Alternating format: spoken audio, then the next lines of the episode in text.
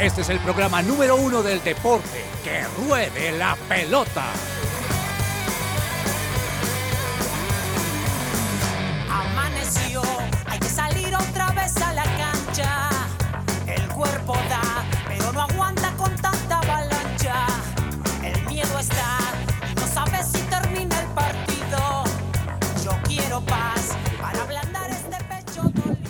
Hola, hola a todos, muy buenas tardes, bienvenidos a Que Ruede la Pelota, el programa deportivo de su presencia radio. Soy Juanita González, como siempre, un privilegio poder estar aquí dándoles toda la actualización deportiva de lo que ha pasado no solamente en el Mundial, sino también algunos partidos importantes que estaremos mostrando y diciéndoles alrededor de este programa. Recuerden, hasta la una de la tarde estaremos con ustedes, así que hay bien, bien conectados. Aquí ya la mesa está lista, además desde un lugar muy especial, ¿o no, Dani? Bienvenido.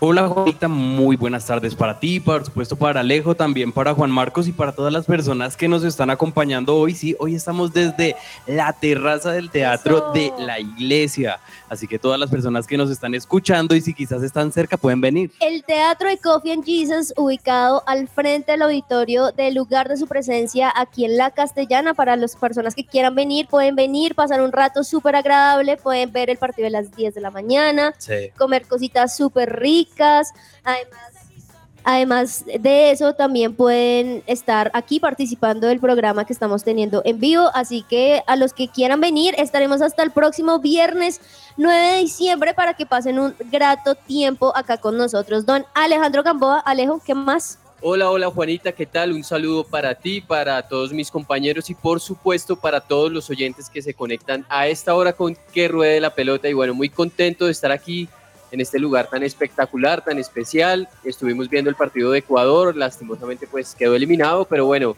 contentos de poder eh, tener un programa especial, un que ruede la pelota muy especial eh, por el motivo del Mundial y más en un lugar como este que está muy bonito. Te viniste desde temprano aquí a ver el partido de Ecuador-Senegal, que lo transmitimos, lo pudimos aquí vivir apasionadamente, además que estuvo muy, muy bueno. Y, a las, y al segundo tiempo llegó un Juan Marcos Rivera. Juan Marcos, ¿cómo vas? Hola, hola, Juanita, Daniel, Gamboa, muy feliz de estar acá. Un gran saludo a todos los que nos acompañan aquí presencialmente en la terraza de Coffee en Jesus. Por acá la están pasando genial, viendo los partidos del Mundial.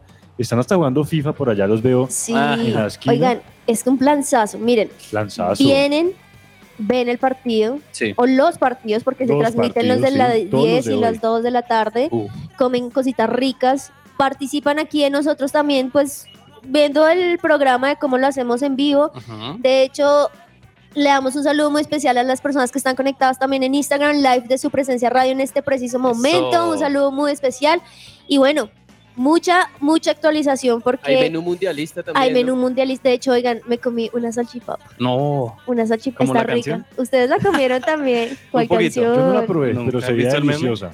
Me No, rica, rica, rica. Así que miren, tenemos eso, tenemos waffles, tenemos sándwiches, mejor dicho, cafecito. malteaditas, cafecitos, Uh, aromáticas y además internet, si quieren trabajar desde acá, traen su computador. Bueno, rico, Más que rico la hora del almuerzo. Y más la hora del almuerzo, así que las personas que quizá nos están escuchando y no saben qué hacer en su casa, pues vénganse Vengan, acá. sí. O las personas que ya se están graduando o que terminan este semestre, pues vénganse acá, mejor dicho. En fin, arrancamos y arrancamos con buena música, Juan. So, Sí, como le dijo Gamboa, lastimosamente Ecuador no clasificó, no ganó el partido que tenía que ganar, pero también celebramos la gran actuación de Senegal y en nombre a, a esta gran victoria les traigo una canción de Akon que se llama Uy. Oh África, con todo el sabor africano. so. Eso, entonces con esta canción arrancamos. Bienvenidos a Que Ruede la Pelota.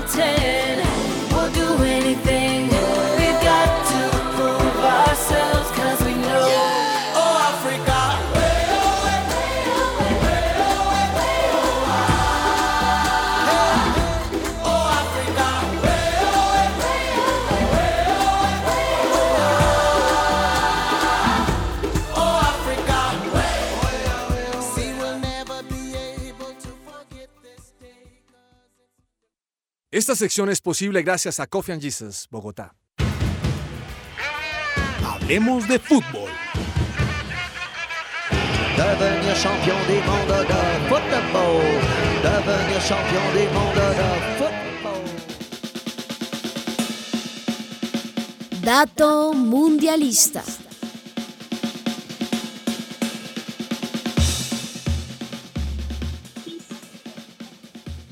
Se acaba de conectar alguien muy, muy, muy especial que ustedes les han hecho mucha falta, pero que está aquí con nosotros y qué mejor momento para este Hablemos de Fútbol y Dato Mundialista.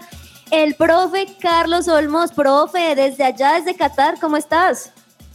Hola Juanita de oyentes, es un gusto saludarlos. No sé si me escucha bien porque aquí la cosa es como compleja con el tema de las comunicaciones. ¿Me escuchan bien? Escuchamos Perfecto. perfectamente, La profe.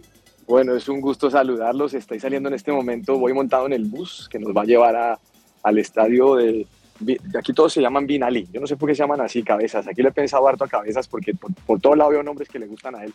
Mire, eh, voy- vamos para el estadio de Ahmed Bin Ali, estadio en donde va a jugar Inglaterra contra la selección de Gales en pocos minutos. Estaba en el Fan Festival eh, viendo el partido de, de Ecuador contra, contra eh, Senegal. Lamentablemente perdió, perdió Ecuador. Pero hay algo chistoso que le quiero contar del dato. Imagínense que en los estadios y en las zonas del fan no permite, eh, no permite las, las transmisiones por celular. El WhatsApp se cae y se Ay. cae inmediatamente el Meet. Wow. Entonces eh, toca, toca transmitir, toca transmitir vía WhatsApp por mens- mensaje de audio, pero aquí como voy en el bus, aquí no tengo ningún problema, aquí podemos charlar. ¿Cómo les ha ido? Muy bien, profe. Pues bueno, también tiene un poquito de lógica eso, porque si no, tantos que estarían transmitiendo desde allá por Google Meet, claro. pues como que quitaría un poquito. ¿Qué tal la emoción allá, profe, con todos los ecuatorianos y con los senegalenses en este partido? Bueno, le cuento que en el lugar donde yo estaba eh, hay más o menos unas eh, cinco pantallas gigantes, gigantes, gigantes. Y yo estaba en el stand de Adidas. El stand de Adidas ellos montaron un estadio donde tiene una pantalla gigante y desde ahí pusieron unos, como una especie de, de puff en el piso. ¿Cómo se llama eso, Juanita? Esos, esos, esos eh, sillones grandes en el piso. Sí. Sí, como un sofá, pero sin patas, una vaina ahí tremenda. Entonces pudimos ver el partido y la gente obviamente emocionada. Mm, Yo creo que no había muchos hinchas de Ecuador eh, porque estaban en el estadio, pero había uno que otro por ahí, los veía con las camisetas. Se veía más que los de Senegal. Pero quiero contarle que en los, en los estadios es una locura. En, en el, el tema de las barras uno se imagina que siempre Argentina es el número uno, uno se imagina que Brasil grita como loco, pero el partido que fuimos de Marruecos, estos hombres africanos son una locura. Estos, gritan por todos lados, estos se mueven. Eh, Es un festival, es una fiesta en todos los estadios. Profe, Y la verdad es algo emocionante eh, ver cómo cada barra se entrega, cómo gritan, cómo los 90 minutos están haciéndole fuerza a su equipo. Es maravilloso. Don Daniel, ¿cómo le va? Bien, profe, una pregunta a su merced que está allá y que ha vivido un par de partidos. Si es verdad lo de las entradas o si han estado full los estadios, ¿qué tan cierto es que le han pagado a hinchas o su merced se ha visto gente full que es eh, argentina, brasilera o no? Mire, a mí no me han pagado. Ojalá me hubieran pagado algo para entrar y yo estaría feliz. Pero, pero la verdad es que sí, sí a la entrada he estado mirando los, los sillas y hay unas sillas que son vacías. Pero me Mm, pero me sorprende porque eh, veo que la gente cuando entra, por ejemplo, ayer me pasó, entró la persona y pensé que la habían, la habían ingresado así como de buenas a primeras, pero ella tenía en, la, en el celular, tenía la tarjeta de Sí. la Haya para poder entrar y también tenía la entrada. Entonces dije, no sé si llegan tarde porque salen tarde, pero sí me he dado cuenta que en los diferentes lugares la gente llega muy tarde. Ahora que llegué a este lugar donde estaba, eh, entré hacia las 5 de la tarde y estaba desocupado. Y ahorita que salía, ya la gente estaba llegando. Entonces no sé si es por su trabajo o por el tema de disposición de, la- de las ubicaciones, qué sé yo, pero sí ha habido lugares donde hay, hay vacíos, hay huequitos, pero después en el segundo tiempo se llenan. No sé si hace un milagro, don Daniel. Bueno, profe, y, y de verdad que muy contentos porque usted pueda estar allá y también quería preguntarle el tema de los desplazamientos porque eh, he escuchado que todo es muy cerca y sobre todo pues que hay mucha facilidad para que los hinchas puedan llegar a los estadios y también para poder moverse eh, con mucha facilidad y, y entre fanfest, entre estadios, entre los, los lugares que ellos se están hospedando. Alejo, no me vaya a hablar nada del clásico capitalino, listo, sé que lo que pasó con Santa Fe. Mire, mm, la verdad es que es muy buena, buena logística, se ha hablado lo malo de Qatar, pero hay una estación de metro muy, muy buena, eh, los buses, en este momento llevo un bus donde salí del Fan Festival y voy directamente al estadio y, y los transporta uno en todo lado, la gente está pendiente, es una locura, la verdad, el transporte es bueno, los desplazamientos son interesantes y los estadios son cerca, más o menos, usted a veces tiene que estar en el bus alrededor de unos 30 minutos, pero llega rápidamente. Entonces, el servicio es muy bueno, buena organización. Buenísimo, profe. ¿Y cómo es la previa para este partido al cual tú vas a asistir? Sabemos que hay dos a las 2 de la tarde. Recordemos que esta semana pues ya son dos a las 10 de la mañana acá, hora colombiana, y dos a la tarde, pero en especial, ¿cómo es esa previa de Gales-Inglaterra, profe? Mire, la verdad es que he visto más hinchas de Inglaterra que de Gales. No, no he llegado todavía al estadio, el partido es a las 10 de la noche y aquí apenas son como las... eh, estoy tratando de ver la hora aquí, son las 8 y 16, es decir que estamos a dos horas, voy rumbo al estadio. Si quieren al final, si podemos, les, les mando un audio de cuánta gente estoy viendo ahí. Pero la, la- la sensación es, es buena, es buena porque sí he visto muchos ingleses en la calle gritándole a su equipo, he visto otra gente de Gales y los distingo por las banderas pero creería yo que el estadio no es un estadio muy grande. Aquí el estadio creo que más pequeño es de 40 mil personas, creo que va a estar lleno. Obviamente la gente animando a su equipo, lo supongo, pero se nota un buen ambiente. La, la gente está expectante. Eh, hemos tenido opor- oportunidad de hablar con uruguayos, hemos, hemos hablado con brasileños, con argentinos. Eh, tal vez los sudamericanos le metemos más ambiente, pero ustedes saben que Inglaterra, los hooligans, tierra los hooligans, entonces esperaría que en este momento el ambiente sea mucho mejor.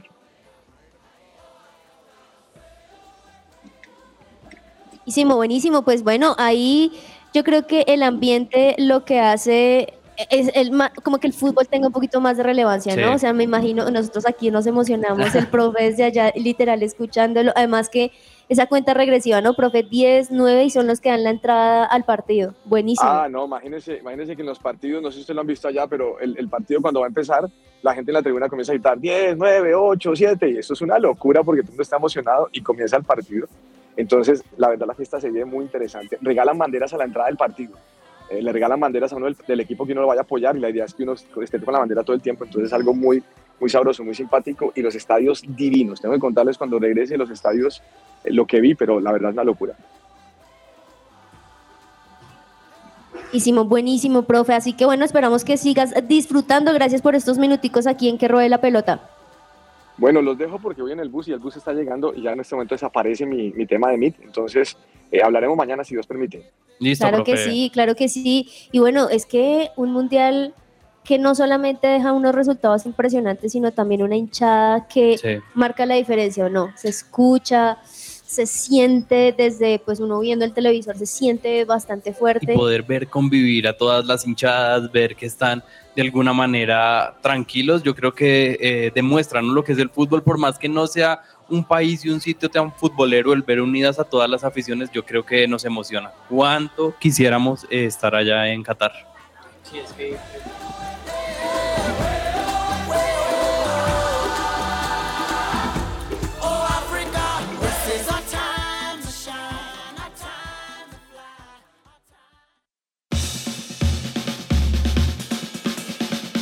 En este mundial, el Club Deportivo Fair Play te aconseja.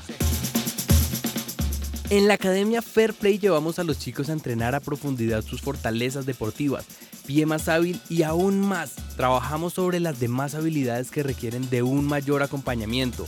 Esto para lograr que su desempeño sea integral y así tener un jugador profesional más completo en el futuro.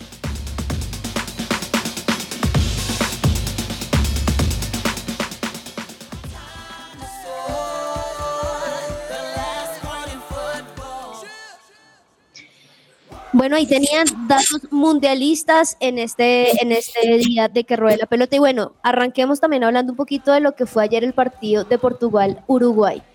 ¿Qué, ¿Qué definiciones ustedes lo ven? ¿Creían que sí Portugal iba a lograr un Uruguay que posiblemente iba a empatar? ¿Cómo vieron allí ese partido de ayer que se jugó a las 2 de la tarde?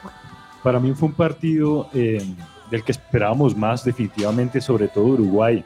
Me sorprendió la actuación de Uruguay, eh, teniendo en cuenta el resultado que tuvo en su primer partido. Tenía que ir a ganar el día de ayer, por lo menos encontrar el empate. Y siento que despertaron ya cuando fue muy tarde en el segundo tiempo.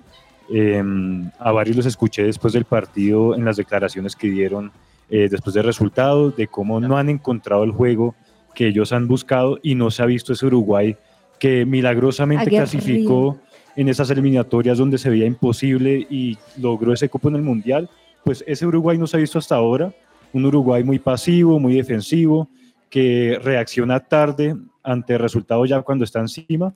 Y definitivamente ya al final cuando se dio cuenta que tenía con qué, dio los espacios y Portugal aprovechó con el 2-0 y ya fue muy tarde. Portugal igual toca hablar que tuvo una muy buena actuación, supieron leer bien el partido y que no depende solo de Cristiano Ronaldo, tienen jugadores que por cierto el día de ayer tengo que decir Bruno Fernández fue Sí. el MVP. De hecho, ya que lo mencionas, Gamboa, ese primer gol de Portugal donde Cristiano Ronaldo lo celebra como si hubiese sido propio y como si no hubiese habido un mañana, pero realmente no fue de él, Bruno Sí. Fernández. Realmente el gol se lo terminaron dando, terminaron dando a Bruno Fernández porque no tocó la pelota a Cristiano Ronaldo, pero bueno, eh, creo que esta es la Portugal de Bruno Fernández y Cristiano Ronaldo ha sabido aceptar cuál es su nuevo rol ahora y no es fácil para su ego, no es fácil eh, el admitir que ya no es la estrella principal, Sí. pero ha admitido que tiene tal vez no un rol secundario, pero no tiene el principal. Y, y creo que Bruno Fernández ha demostrado que eh, es el líder de esta generación de Portugal. Y por el lado de Uruguay, rápidamente, eh, pues señalar que ayer cambió el esquema táctico. Alonso eh, jugó con tres defensas, no había salido así en el primer partido. Y con una línea de cinco en el medio campo, no le dio tanto resultado. Para el segundo tiempo ingresó de Arrascaeta y Pelistri, que fueron dos jugadores muy importantes para la Celeste, que cuando ellos ingresaron se vio una mejoría notable, se estrelló un balón en el, el palo de Maxi Gómez que hubiera podido ser el empate, y aunque está en una posición difícil Uruguay porque se enfrenta a Ghana, Mm. otra vez, eh, recordemos que en el Mundial del 2010 ya se habían enfrentado en esa famosa mano de Suárez y que Abreu termina picando el penal y pasan a semifinales, bueno, volverán a tener un partido definitivo, eh, en e- esta vez por grupos. Si Uruguay gana, seguramente va a avanzar de ronda. Y Portugal, pues tomó venganza, ¿no? Porque hace Sí. cuatro años Uruguay lo había eliminado. donde un Uruguay, Dani, donde en momentos estuvo la pelota, sobre, sobre todo cuando llegó Luis Suárez, siento que le dio Sí. como una respiración.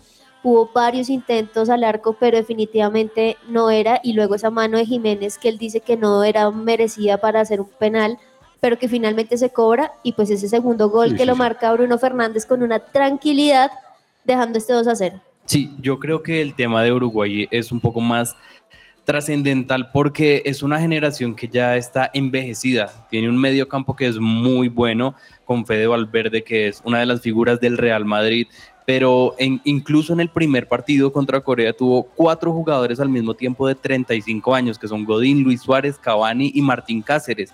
Entonces, eh, yo creo que también necesita una renovación adelante, jugadores que puedan marcar goles, porque ayer analizando también y viendo un poco del partido, eh, pude eh, ver que no, llevan más de 300 minutos sin marcar gol en un mundial. Entonces es muchísimo tiempo en el cual una selección necesita marcar, necesita estar muy presente, porque a veces incluso los grupos se pueden de- definir por el tema de goles. Eso respecto a Uruguay. Y rápidamente le cuento sobre el tema de Portugal y lo del gol de Cristiano Ronaldo, entre comillas. De que, Bruno. eh, sí, el mismo Sí. Adidas confirmó que nunca hubo contacto con el balón de la Copa del Mundo y Cristiano Ronaldo, pero ¿por qué no? Porque hayan visto por cámara, sino por un sensor IMU de 500 MHz que Mm. tiene dentro del balón. Ese balón, qué maravilla, ¿no? Sí. Resta- rescata todo eso. Y bueno, también tenemos otro corresponsal que se puso allí en la tarea de justamente este partido de Uruguay contra Portugal. El corresponsal.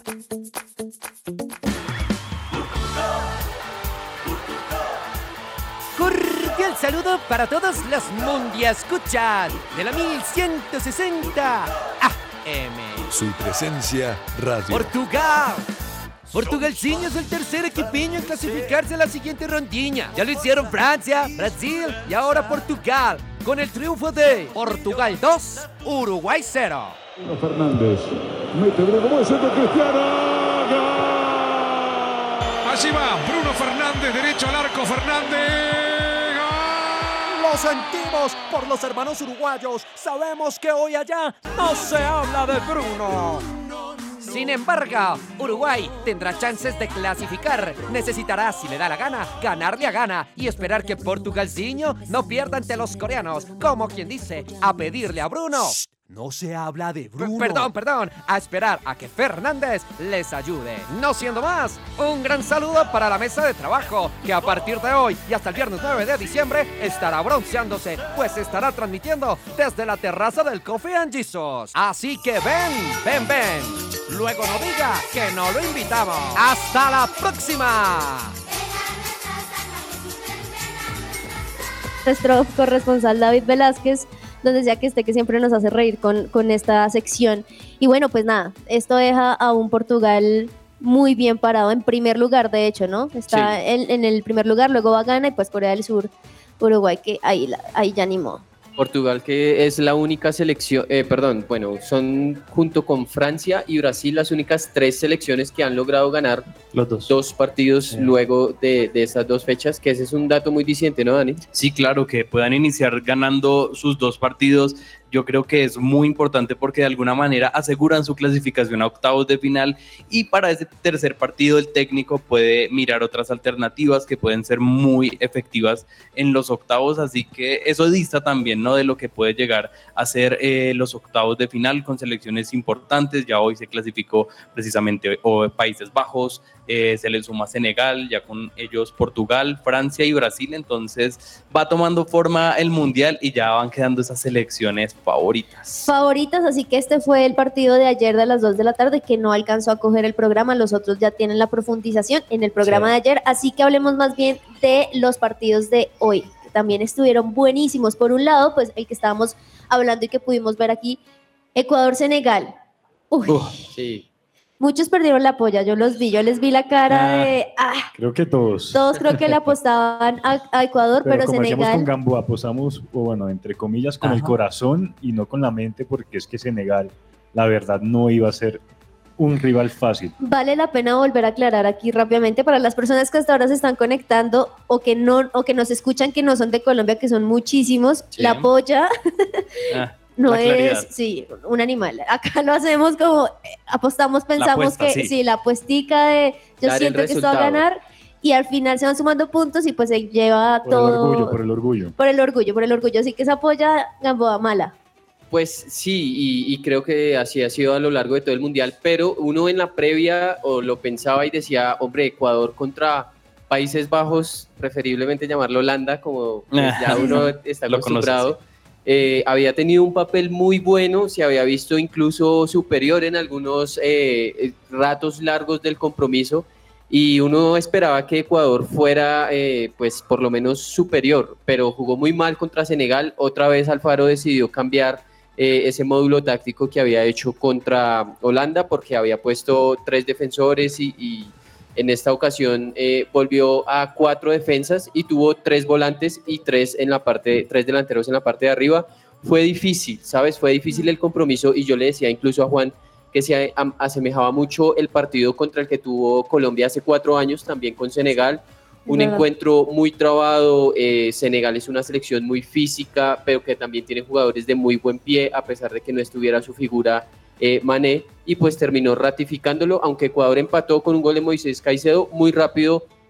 Koulibaly, el capitán, eh, pues logró poner de nuevo arriba a Senegal y está en octavos. A los tres minutos. O sea, Ecuador estaba terminando de celebrar cuando Senegal marcó el segundo. Yo creo que eh, de las peores cosas que le puede pasar a, a- a un equipo, en especial sudamericano, es que solamente le sirva con el empate. Porque el planteamiento va a ser totalmente diferente y eso fue lo que le ocurrió hoy a Ecuador que entró y entró a esperar el partido. Otra cosa diferente se vio cuando ya estaba abajo en el marcador, que tuvo que salir a buscar, que tuvo que eh, la necesidad de buscar ese empate y ahí se vio otra cara, pero el planteamiento que puso Gustavo Alfaro no fue el adecuado teniendo los elementos para hacerlo y finalmente esto le cuesta la clasificación y quedarse en la primera fase que desde antes sabíamos que era un grupo bastante complicado.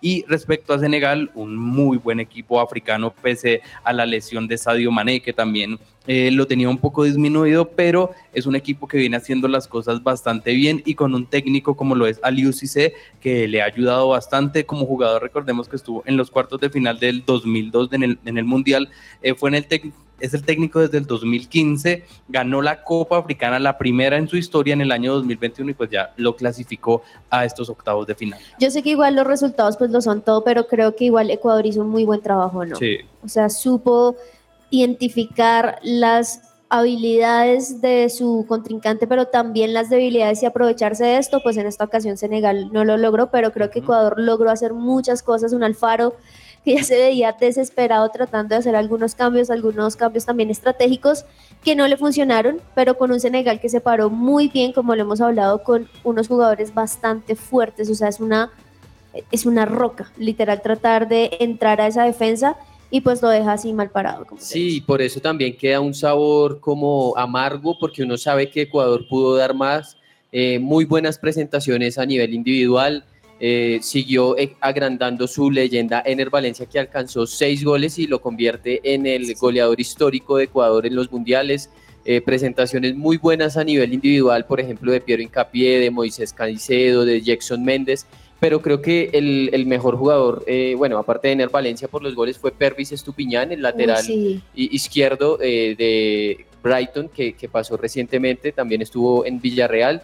Y lástima, de verdad es una lástima por Ecuador, por Alfaro y por Sudamérica, eh, que una selección que mostró buen fútbol haya quedado afuera tan rápido. Bueno, pues ahí esto es parte del mundial, ¿no? Algunas sorpresas que hemos visto, unos equipos que pues van a ir saliendo sí o sí, es natural y cada uno poco a poco. y es una selección también que está en recambio, ¿no? Tienen jugadores bastante jóvenes. Lo que recibió eh, Gustavo Alfaro no era una selección consolidada como estábamos acostumbrados a ver a Ecuador, sino es una selección que ha tomado base incluso con jugadores de segunda división, que lo hablábamos en algún momento en el programa que, y decíamos, si eso llegara a pasar en Colombia, que convocaran a un jugador de la segunda división acá, se armaría el debate, le darían palo al técnico, pero Gustavo Alfaro tuvo el carácter de hacerlo y de, y de tener ese recambio en medio de esta selección ecuatoriana y pues ya lograron un cupo mundial. Hablemos del otro partido que se estaba jugando en ese, en ese mismo momento, en esa misma hora, y es Países Bajos frente a Qatar. Un Qatar que ya estaba eliminado, pero que estaba tratando de mostrar un poquito lo- los, lo- los locales que son, pero con Sí. un Países Bajos que estaba muy, muy conectado, que al minuto 26, muy pronto, Cody Gakpo logra marcar ese primer gol y luego Frankie Jong al minuto 49. Un resultado que sí me ayudó para la polla, un Nah. 2-0 fácil. y Habías, di- habías dicho eso. 2-0, o sea, ah, de los pocos que, les he, que Sí, le he sí. atinado en el Mundial. Qatar que se despide, así está la cara de Qatar, un gol a favor, siete en contra, No. último de su grupo. Creo que no hay mucho más que decir. Países Bajos sí hizo la tarea fácilmente con una alineación 3-4-1-2 para explotar las bandas con Dumfries y, y Blind. Y Gakpo, que ha sido una de las revel- revelaciones Sí. de este. Mundial, ya se ubica como uno de los goleadores junto a Mbappé y Valencia, que lastimosamente no va a tener oportunidad de seguir ampliando ese número. Tres Pero- goles tiene. Tres goles, sí, así están los tres, eh, esos tres jugadores con tres goles. Y Países Bajos, pues, o sea, un- un- un- una selección que aunque no arrancó muy bien, poco a poco va encontrando ese estilo de juego que era el que todos estábamos esperando. Claro, Qatar no es el, rival eh, más complicado para ellos, pero han hecho la tarea hasta ahora. No fue un Sí. grupo fácil, era, estaba un poquito eh, confuso el tema con Ecuador, con, con Senegal, saber quién iba a clasificar, pero creo que ha mostrado una buena cara y se puede ir recuperando en las fases que siguen. se puede ir recuperando, pero también con algunos jugadores que uno esperaba ver un poquito más. En mi caso, Memphis Depay, que creo que uno esperaba no solamente por lo que no ha logrado hacer en el Barcelona, sino también en su equipo, por- pero acá vemos que, digamos, el caso de Gapco es que defin- definitivamente han habido algunos jugadores que han sido la re- revelación, pero Gamboa, esperamos un poquito más de Depay. Ahora todavía queda tiempo. Sí, Eh. y, y fue titular hoy. Digamos que eh, le dieron esa oportunidad, pero yo quedo con la sensación, Dani, no sé si usted también, de que a Países Bajos cuando lo exigen queda en evidencia. Así le pasó con Ecuador Sí. y con Senegal también le pasó lo mismo. Es que es una selección que no está construida a lo que hemos visto históricamente, digamos, con esa misma selección que es conocida como la naranja mecánica o la misma que llegó a la final de Sudáfrica 2010, sino que no tiene esa solidez en todas sus líneas y yo creo que le cuesta. Depende mucho de las individu- individualidades, así como lo hemos visto con Cody Capco, que es uno de los jugadores más destacados. De hecho, le iba ahí a hablar a Juan Marcos y es que es uno de los jugadores que ha marcado en las primeras tres fechas de la fase de grupos de lo que llevamos del Mundial y adivine quién lo había Cierto. hecho. ¿Quién? ¿Quién? James David. En el 2014, Ah. James David Rodríguez y también Leonel Andrés Messi son los jugadores que lo habían Claro hecho en una sí. fase de grupos eh, y esto dista, ¿no? De que eh, Países Bajos depende más de individualidades y no tanto de un conjunto colectivo como hemos estado acostumbrados a verlo y es algo que está haciendo Luis Vangal, que recordemos que cogió esta selección y pues la clasificó al Mundial porque no venía nada bien. Sí, sí, sí, Holanda no había tenido un presente tan bueno y la verdad es que se ha visto muy renovada eh, respecto pues a, a esa selección que tuvo un muy buen andar en el 2014. De hecho, creería yo que solo Daily Blind permanece. Y, y la verdad es que también le ha dado oportunidad a eh, jugadores que en la previa no eran tan conocidos, como por ejemplo el portero eh, Andries Noppert, que hay un dato muy particular de este arquero, es el jugador más alto de toda la Copa del Mundo. Uy, ¿cuánto mide? 2-5, ¿no? 2-3. Dos, uy, Uy, no. no, es tipo- demasiado alto.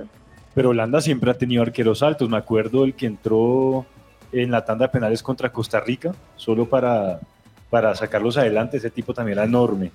Sí, sí, No, sí. y, a- y algo similar ocurrió en la convocatoria de este, de este mundial para Holanda y es que Luis Van Gaal dijo, eh, yo quiero probar los arqueros y tenerlos listos para las tandas de penales. Y hay un arquero que no había disputado minutos con la selección, que tiene 39 años y que lo terminó convocando.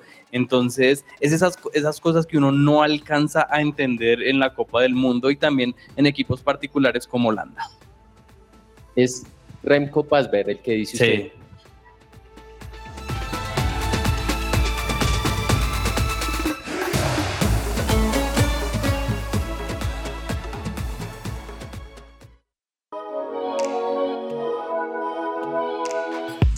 Juego limpio con el Club Deportivo Fair Play.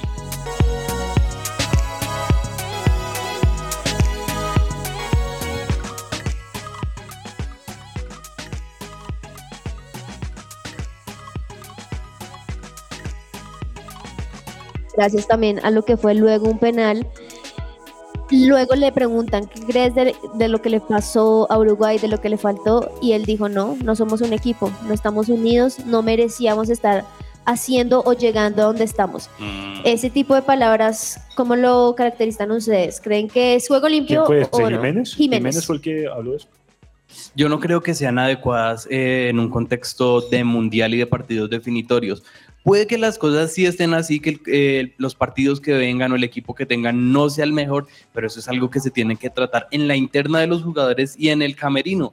¿Qué pasó con el mismo Bélgica que Kevin De Bruyne sí. la semana Sí. pasada sale y dice que ya están envejecidos, que no pueden pelear por un, eh, un mundial, que ya van a estar eliminados, ta, ta, ta.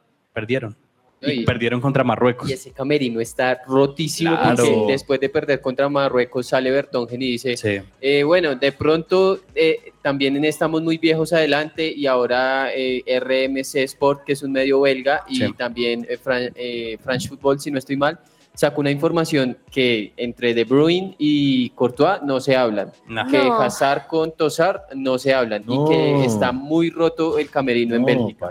No, nada que hacer, nada digamos, que hacer. ar- eh, pues no es por, porque sea la, la selección de, de mi querido Lionel Andrés Ah. Messi, pero les rescato lo que hablaron y lo que dijeron después de haber perdido el primer partido, el batacazo, uno de los batacazos más grandes de la historia porque fue una sorpresa total Sí. y aún así todos se cubrieron la espalda. Total. Cuando salieron a hablar, desde el técnico hasta el suplente más suplente, se cubrieron la espalda, eso es lo que les toca hacer. lo que les toca hacer, bueno, esto creo que no fue un muy buen juego limpio, pero por otro lado, me encantó también lo que hizo Bangal eh, anteriormente en el partido con Ecuador, que fue, no sé si vieron el video, y le dijo al profe Alfaro, ustedes merecían ganar. Ah. Oh, qué, qué actitud, ¿no? Qué diferencia.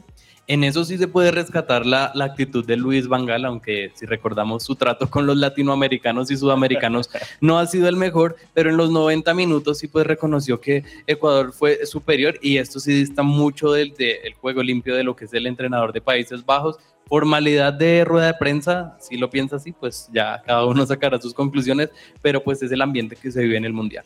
Sí, sin duda, sin duda. Y, y es que pues Ecuador eh, fue superior a lo largo y ancho del compromiso eh, a Países Bajos y por momentos, eh, hombre, es que si Ecuador hubiera podido ganar ese partido, hoy no estuviera, estuviera Otra historia. Otra hubiera sido la historia. Bueno, vamos a un pequeño pausa comercial, una pequeña pausa comercial, así que no se desconecten porque todavía nos queda un montón aquí en que ruede la pelota. Ya volvemos.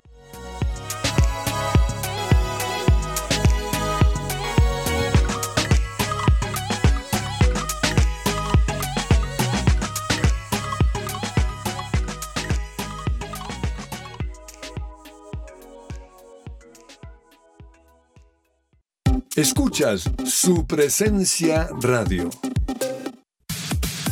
Su presencia radio te acompaña.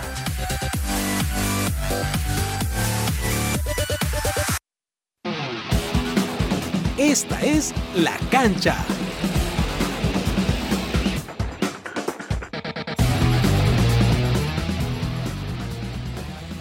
¿Sabías que el abogado Manuel Santos, especialista en pensiones, te puede ayudar en caso de que le- te nieguen el traslado a Colpensiones por la edad? Agende una asesoría gratuita llamándonos al 301-459-5697. Bueno, en la cancha del día de hoy vamos a hablar de un caso bastante particular y es que muchos jugadores sueñan con estar en el Mundial, con disputar estos partidos que quedan en la retina de todos los jugadores. Y yo les pregunto rápidamente, ¿ustedes por algún momento o por alguna situación renunciarían a su selección? Dirían, me voy, no estoy más, ya estando en el Mundial. Jamás. Juan Marcos. Sí, no, jamás, jamás. Juanis. NO. No. Yo tampoco, yo tampoco renunciaría a mi selección por ningún motivo, pero es algo que le ocurrió a André Onana, el cameru- camerunés, eh, que nació el 2 de abril del 96 y dijo, me voy de la selección. Y esto ocurrió al parecer por una discusión con eh, su técnico y es que recordemos que André Onana hace parte o hizo parte de la Eto Academy, que es una fundación de Samuel Eto donde ayudan a formalizar y a enseñar a jugadores eh, de Camerún para que puedan ser profesionales y él creció en España y se trasladó a la Masía. Recordemos que Barcelona es uno de los clubes junto con Ajax que tienen esa idiosincrasia de salir con el balón, de salir limpio e incluso involucrar a los arqueros y es algo precisamente de lo que él está muy involucrado, pero tuvo esa discusión con el técnico de su selección de Camerún y dijo, no voy más, no me aguanto más esta situación, Wow. tanto que ayer dijo que se iba totalmente e incluso Samuel Eto'o, que es el presidente de, la Federación de Camerún, intentó mediar, pero eh, al final él, dijo, respeto la decisión que tome el técnico. André Onana dijo, intenté también mediar, pero nun- nunca llegamos a un acuerdo, así que André Onana abandonó a su selección al partido que posteriormente jugó Camerún contra Serbia, que fue uno de los partidazos que hemos visto en Qatar, que terminó 3-3.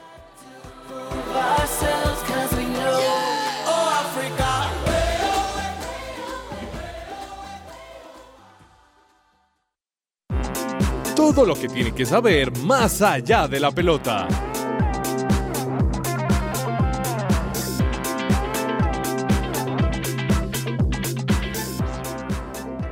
Más allá de la pelota, porque por más de que estemos 100% pendientes del mundial, pues también están pasando un par de cositas Sí. en otros deportes y comencemos por la Fórmula 1, Juan, porque pues Matías Binotto no va más.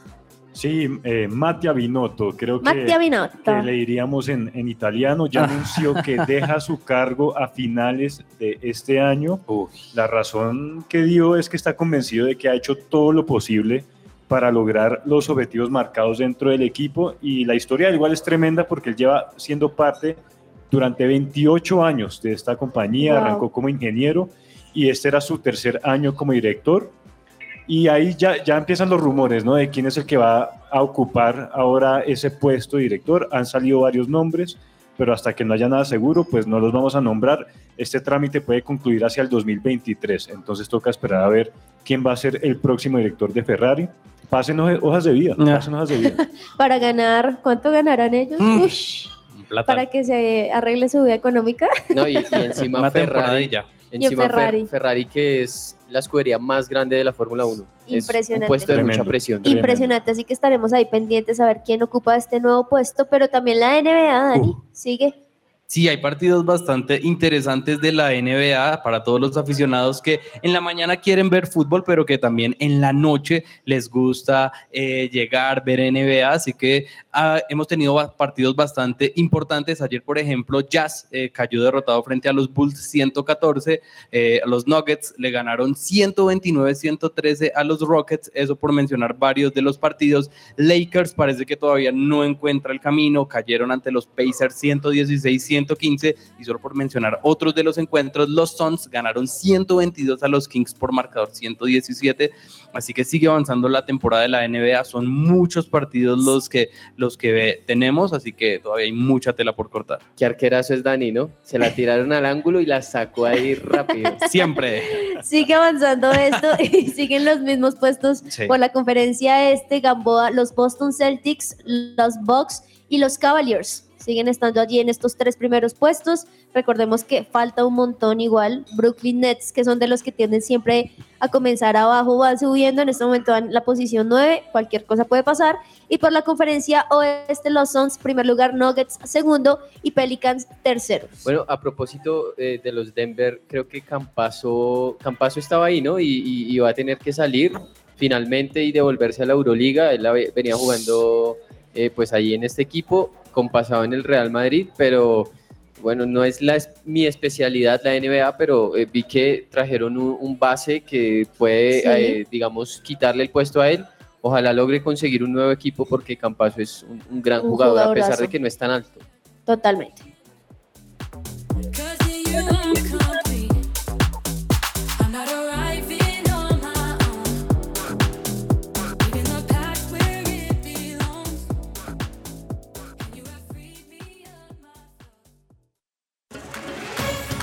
Qatar y su historia. La economía de Qatar es reconocida como de altos ingresos por el Banco Mundial y también figura en el puesto 29 como país más pacífico a nivel mundial. Thank you, everybody. Your Excellency, Abdullah bin Nasser bin Khalifa Al Thani, Prime Minister of Qatar. Your Excellencies, Prime Ministers, members of cabinets of all the countries participating in this forum. Qatar ha invertido miles de millones de dólares en la mejora de infraestructura. Ha organizado los Juegos Asiáticos de 2006 y ha sido elegido país organizador de la Copa Mundial de Fútbol 2022, el primer país árabe que lo consigue.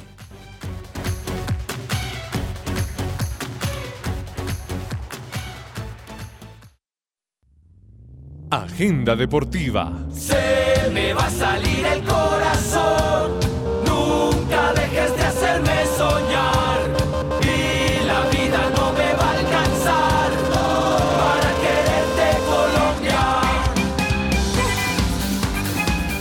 El Colegio Cristiano Semilla de Vida se encuentra en proceso de admisiones.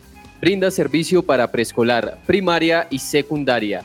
Llevan 31 años educando con bases en principios bíblicos. Tienen matrículas abiertas. Para más información pueden comunicarse al 277-4211. También pueden escribir al correo admisiones arroba semilladevida.edu.co o pueden visitar la página web www.semilladevida.edu.co hasta el 11 de diciembre. Agenda deportiva, pues bueno, ¿qué más nos queda que los dos partidos que ya en, en una hora y ocho minutos comienza? Por un lado, Irán, Estados Unidos. ¿Cómo ven ese partido?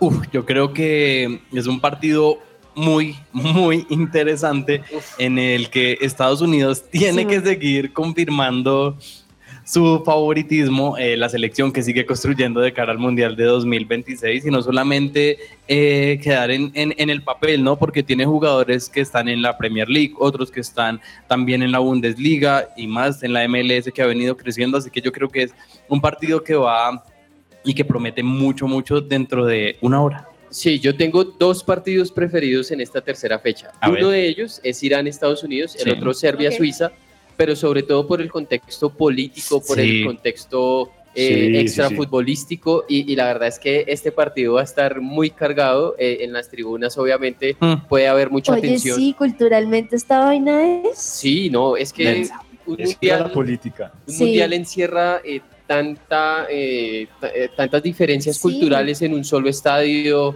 eh, es muchísimo más allá que fútbol, eh, es, no sé, cultura, es economía, es política, muchas cosas.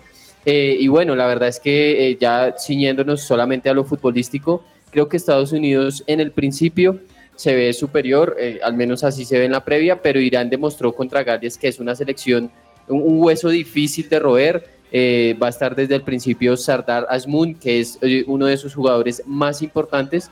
Eh, y bueno, pues esperar- esperaremos a ver cómo le va a Queiroz si logra clasificar a los Ay, octavos de final. Vamos a ver, vamos a ver. Y por otro lado, Juan, Gales, Inglaterra. Uy, qué buen partido. Uf, Buen partido, pero, pero debería, debería no complicarse mucho para Inglaterra por lo que hemos visto, ¿no? Si nos guiamos por lo que hemos visto hasta ahora en el Mundial, Gales está prácticamente con un pie afuera, necesitaría un milagro. O sea, necesitaría que empate Irán, Estados Unidos y tiene que ganar la Inglaterra, algo que, eh, un escenario que es casi eh, imposible. Yo creo que Inglaterra también necesita dar una buena demostración, porque aunque es cierto que goleó a Irán, Sí, luego con. Estados Unidos. Quedó bueno, viendo la segunda fecha. Estados Unidos es una de mis selecciones favoritas para este mundial. O sea, para mí va a ser una de las revelaciones si logra, si logra la clasificación el día de hoy. Es decir, tampoco es que Inglaterra tenía la obligación de golear a Estados Unidos, pero sí se le esperaba un poquito más eh, frente en ese partido frente a Estados Unidos. Entonces, hoy es la oportunidad de que Inglaterra pueda concretar y llegar a octavos de final como uno de los favoritos, porque hasta el momento, como le ha pasado, digamos, a una Argentina que prometía mucho y no ha demostrado tanto, eh, que ahora sí puede hacerlo, que pueda llegar con pie derecho a octavos de final, entonces va a ser un partido bien, bien interesante. Ya saben, a diferencia de la semana pasada, los dos van al mismo tiempo a las 2 de la tarde, así que qué mejor partido para recomendar que estos dos.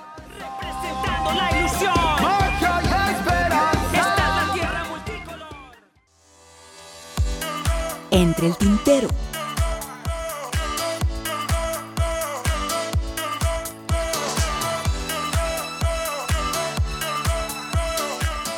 Bueno, volvemos a que ruede la pelota y ya estamos cerrando el programa del día de hoy, que estamos desde la terraza. Y antes de finalizar este, este programa del día de hoy les tengo una mención porque nueva semana, nuevo trabajo, Teleperformance abre convocatorias y lo que, y si lo que quieres es trabajar con las marcas más reconocidas del mundo, aplica hoy mismo en tpjobscolombia.com tpjobscolombia.com Ya saben, tipijobscolombia.com, entre el tintero. Y antes de eso llegó el momento feliz de todos los oyentes, esperado. La frase del día, Dani. Uy, para todas las personas que están participando por la camiseta y que quieren seguir eh, adquiriendo la colección o que quizás no han ganado, ¿no? Les recordamos para las personas que quizás no nos han escuchado que est- o que están acá en la Terra y dicen, ¿qué es eso? Pues estamos regalando una camiseta de la selección de que está participando en el mundial. Entonces, ¿qué tienen que hacer? Escucharnos los cinco días y anotar la frase que estamos dando cada día y el viernes nos la envían a nuestro WhatsApp y vamos a estar seleccionando el ganador. Ya hemos entregado la camiseta de Argentina, De, Inglaterra, de de Brasil. Brasil, mejor y esta dicho. semana también se viene otra camiseta importante, así que esta es la frase del día para que la anoten ahí. Portugal nuevo clasificado a octavos de final. Uy, anótenla. Portugal Entonces, nuevo clasificado a octavos de final. Portugal, nuevo clasificado a octavos de final, pero además, como siempre, queremos que hagan algo más. Sí. Y como estamos aquí desde la terraza en Exacto. Jesus, no solamente pongan sus frases, sino Ajá. también tienen que tomarse una foto y Uh. mandarla estando acá. Sí. En el momento en que estamos nosotros aquí, en el programita, quizá con días, alguno bueno, de nosotros, con aquí viendo, jugando FIFA, lo que sea, ahí tienen, comiendo aquí. Así que el viernes esperamos que manden allí todas sus, sus frases. Sí. Y con esta foto serían los En la ganadores de la camiseta de Portugal, señores y señores. Esta semana, Espectacular. la del profe, la que el profe tanto Mm. querido, pues esta semana va esa camiseta. Así que muy, muy pendientes de, de también la frase de mañana, del miércoles. Son las cinco frases más la foto.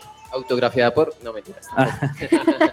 Bueno, y entre el tintero, pues me queda, estaba viendo la noticia de todo lo que sucede de la tecnología que están usando para que los jugadores estén en óptimas condiciones. No sé si vieron Sí. la tecnología que está usando Neymar para Mm. poder recuperarse y lograr salir o, o al menos jugar otro partido. Y es que recordemos que se lesionó en el partido contra Serbia Sí. Y en este momento está usando incluso tecnología que usa la NASA No. para agilizar el proceso de su recuperación, recuperación con el fin de que exista obviamente esa posibilidad de que participe en el torneo. Espectacular. Impresionante cómo usan todo esto, al menos para jugar, ¿no? Que llegue. Se habla de que llegaría a los octavos de final porque tiene un esguince de tobillo que no es muy grave, es de primer grado, pero pues de todas formas le dieron muchas patadas a Neymar. Y eh, Juanita, me haces acordar eh, de algo muy jocoso y era que en el partido de Brasil ayer había un Neymar falso en las tribunas tomándose foto, pero pues después No Neymar él. subió una foto desde el hotel viendo el partido. no. Bueno, muchísimas gracias a todos por estar allí conectados con nosotros. Recuerden todos los días de 12 a 1 de la tarde, los esperamos mañana para que puedan venir o se puedan conectar también desde su casa. Claro gracias a todos, que almuercen rico y felices Gracias. partidos. Chao, chao. Chao, chao.